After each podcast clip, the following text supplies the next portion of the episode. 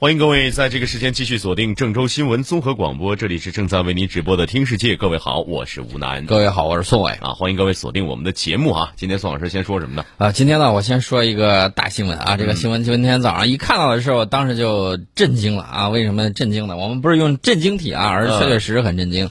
这个德国总理默克尔开始居家隔离。对这个原因呢，还是让大家先知道一下啊。对这个原因呢，是由于默克尔总理呢日前接触过的一名医生被确诊感染新冠肺炎啊，所以说呢，这个总理默克尔已经开始居家隔离。嗯，呃，二十号下午的时候，这个医生呢给默克尔注射了肺炎球菌疫苗，呃，目前这个医生已经被确诊。啊，这个默克尔呢是二十二号傍晚的时候与媒体记者见面后被告知此事的。默克尔在未来几天呢会接受多次检测，居家隔离期间他仍然将处理公务。呃，二十二号下午的时候，我记得默克尔和德国各州州长啊召开了这个视频会议。这个会后，他向媒体宣布，为了控制疫情继续发展，将在德国全国实现更严格的防控措施，包括限制人与人之间的接触。嗯。之前我们给大家争取了两个月的宝贵时间。对，啊，其实他这儿说明了一个什么问题？就整个欧洲，呃，一个是傲慢，一个是懈怠，啊，普通民众这个还非着想要安逸，在刚开始出现的时候就不不引起重视。我们的例子难道还不够惨痛吗？我们的教训还不够你学习吗？我们看这个问题啊，啊，国家元首、士绅名流纷纷中招，恰恰说明了一个问题，就是本来他们拥有资源是更多的啊，无论是医疗资源呢，还是资讯呢，还是科技方面。他们都中招了，你可以想象一下，欧洲中下层民众会是一样什么的情况？是，而且就是我前两天有朋友在群里问，哎，说为什么国外感染的都是名人？我说感染的不是名人，你也不认识啊，但是一定很多这样的人，因为他们更有这个资源去做检测。对啊，大家知道他那儿试剂也不够啊。我问几个问题，你们那儿数据能透明吗？应收尽收了吗？疑似的都隔离了吗？核酸检测应测尽测了吗？他估计是回答不了这些问题，对，不能这么表。所以说他们的这个数据啊，你还是要看看啊，要看一看。呃，另外呢，这个大家也要注意啊，我们啊首批新冠测试，呃，就是新冠测试的这个疫苗已经出来了，这个大家都知道了吧？美国也有啊，这个几乎就是在我们开展新冠疫苗临床试验的同一时间。其实我最早看的时候，大家不记得不记得网上有一张照片？二月二十六号，嗯，二月二十六号有一个那个疫苗生产日期那个照片，大家记得二月份有有一次就是出那个疫苗，然后这个进行测试啊，我们那个院士还测了，测了之后，后来那个照片没了，嗯，但是呢，大家哎都在想，那这到底是不是真的？然后三月份的时候公布了，已经开始测试了，那么几乎在我们。啊，这个开展新冠疫苗临床试验的同一时间，然后美国的一家公司呢也开始了首批新冠疫苗的人体实验。那么大家从科普的角度很想了解，中美两国开展实验的疫苗有什么不同？啊，我告诉大家，这个原理上是有区别的啊。首先第一点，原理上是有区别。我们这次测试的重组新冠疫苗是用腺病毒作为载体，呃，也就是说。就是减弱它的这个毒性，让它作为载体，先让它哎有一些表现，然后呢打入人体，让它诱使人体做出这个免疫的这个反应。嗯，这样子的话呢，这个你的这种人体免疫的反应的这个程度不会那么激烈啊，不会说一下子会出现什么样的这个情况。那么我们把这个东西作为载体是什么个意思呢？就是把新冠病毒中有保护作用的 S 蛋白。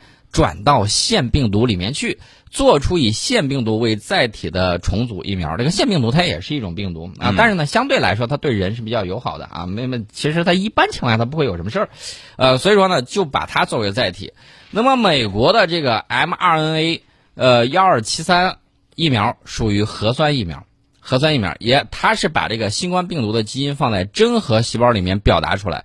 但是它是直接诱导人体的蛋白质产生保护性抗体，这种做法的步骤会少一些。但是我要告诉大家，我专门啊这个看了看抖音，有一家这个医生啊专门去研究这个的，他就讲这个 RNA 这种核酸疫苗啊，嗯，目前来说成功的很少，对，成功的很少，呃，而且呢，它的这个安全性、长期效果来说。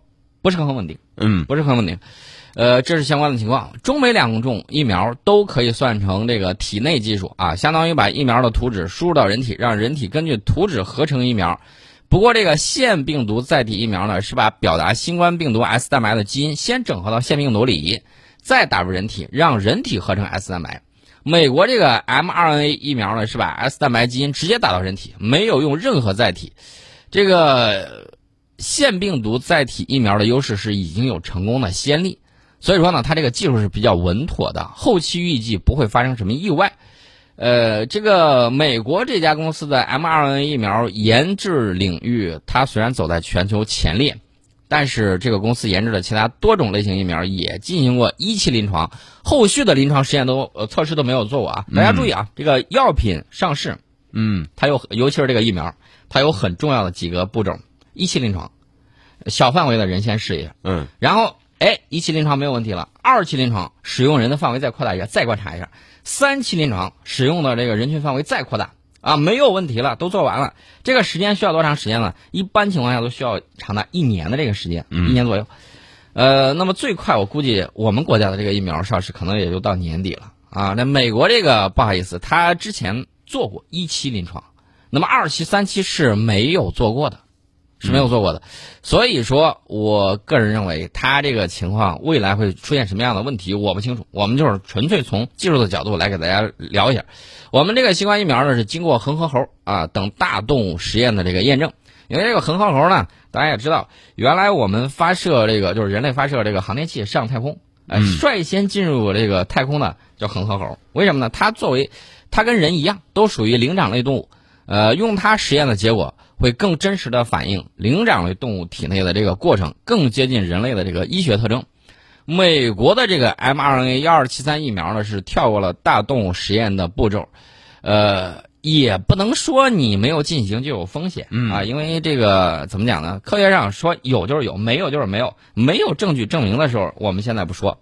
呃，关键是什么呢？看效果，关键看效果。二期跟三期临床你得跟得上。嗯，这才行。如果你做不了，光在那口头宣布说我有了，那是不管用的啊。咱们不看广告，看疗效。这是我给大家说到的这个疫苗。另外呢，今天早上我看那个央视那个评论写的特别棒。央视的评论，呃，央视评论呢，其实主要就是三点啊。他说，首先根据美国疾控中心最新估算，二零一九年九月开始的美国流感季已导致三千多万美国民众感染，死亡人数超过两万人。美国疾控中心主任罗伯特·雷德菲尔德日前公开承认，有部分流感死亡病例实际感染的是新冠肺炎。那么，在这两万多流感死亡病例中，究竟有多少是这个新冠肺炎病例？美国有没有借流感来掩盖新冠肺炎的情况？然后呢，这个还问第二个问题，美方需要回答第二个疑问是什么呢？为何2019年7月突然关闭位于马里兰州的？德特里克堡生化武器基地，该基地是美军最大的生化武器研发中心。纽约时报说，它被关闭是没有足够完善的系统对其最高安全等级实验室的废水进行净化。另外呢，大家可以看一下啊，这个有一个美国人啊，那个叫火锅的大什么来着？就那个美国人，他梳理了一道完整的时间线啊，这里面。是有一定的疑问的啊，包括他们的这个新闻报道啊，全都是美国的。对，美国自身的新闻报道，美国自身的这个检测的这个病例，然后还有相关的这个数据曲线的这种变化。其实从这个数据当中，应该大概就能看出来一些传播的规律，包括他们怎么应对的一些，嗯，就是分析出来一些情况。对，那么还有第三个疑问是什么呢？就是为什么二月中旬，美国政府对本国新冠肺炎疫情轻描淡写，但是大家要注意啊。参议院情报委员会的多位官员却在那个时候抛售了价值上百万的股票。嗯，呃，你问他的时候，你知道他怎么说的？记者问到他了，美国记者问到这个美国参议院情报委员会的那个高官，你知道人家怎么说的吗？嗯，人家说啊，这个我是从电视上得到消息的。你情报委员会的，你只能说明两个问题啊，必居其一。第一，你渎职。嗯，你自己是情报委员会的，你情报没有，你从电视上弄来。对吧？你看电视那能叫情报吗？第一，这可能是渎职；第二，还有一种可能是什么呢？他知道实情，他知道实情，他不说。他出现什么样的情况？就是这些美国政客一边利用内幕交易，就是已经有信息了啊，利用这个内幕信息交易售卖股票，先封锁消息，让别人不知道。对，一方面对公众隐瞒疫情，那么他们面对疫情，优先考虑的到底是什么？是资本还是生命？不言而喻。当然啊，所以说呢，这些问题需要他一个一个来回答，我们就不管他怎么回答了。我们接着说我们科技的这种成果啊，这个大家也要注意啊。呃，威胁人类三大主要慢性非传染疾病之一，有一个很呃，大家可能都都听说过糖尿病。对，糖尿病这个胰岛贝塔细胞这个功能失常，导致胰岛素分泌不足啊，许多患者很痛苦啊，需要终身使用胰岛素进行治疗。那么近年来呢，这个胰岛移植作为新兴的糖尿病治疗方法取得了一定的成功，但是供体腺岛的这个严重不足，极大限制了这种方法的普及。那么我们了解到，中国科学院啊分子细胞科学卓越创新中心啊曾毅研究组在实验小鼠中开展实验，成功鉴定了小鼠胰岛的干细胞类群，并且借助干细胞外培养的这种方法，获得了有功能的人工胰岛啊，就是胰岛类器官。啊，为下一步人体人工胰岛的研究提供了理论的依据和技术支持。这个研究成果呢，在学术期刊《细胞》上发表了。嗯啊，这是我们讲到了这个我们最新的这种研究成果。这是我们给大家聊到的这个相应的情况。呃，顺嘴提了一句，就是说我们在生物技术方面这个发展还是很快的。另外一方面呢，我们也希望这些通过实验了之后，然后呢，新的方法能够更多的缓解病患的这个痛苦。这是我们这个生物技术能够造福于人类的一个啊期待啊。另外呢，我们想要给大家讲的就是，现在大家注意，这个最近一段时间大家会看到复工的消息越来越多啊。然后呢，我们也看到了有一些消息，比如华为说的手机啊，可能这个一个是产能不足，然后呢削减呃削减一些这个订单呐，或者怎么着的，反正人家有一系列说法。当然，我要告诉大家，随着这个春暖花开啊，随着我们这个复工。我，供应链，我，这个复工，嗯，它如果完整的话，其实它就可以突破这个产能不足的这个问题。那么我们也看到了，这个小米集团啊，小米跟那个华为也在竞争啊。那个小米集团呢，三月十九号的时候是召开了线上疫情沟通会，然后呢，他们就有一组数据可以表现出来，这个大家对这个复工啊等等各个方面的这种安排以及。呃，未来后续的一系列的这个情况，截止到三月十九号，已经有累计超过一千八百家小米门店正式恢复营业啊，供应链的复工率超过了百分之八十，呃，管中窥豹啊，可见一斑。所以说呢，这个情况大家也要了解一下。另外呢，我们也看到了这个苹果二月份在华销售量不足五十万台，不足五十万台，这个外媒说了啊，比行业降幅更糟。这是中国信通院披露的。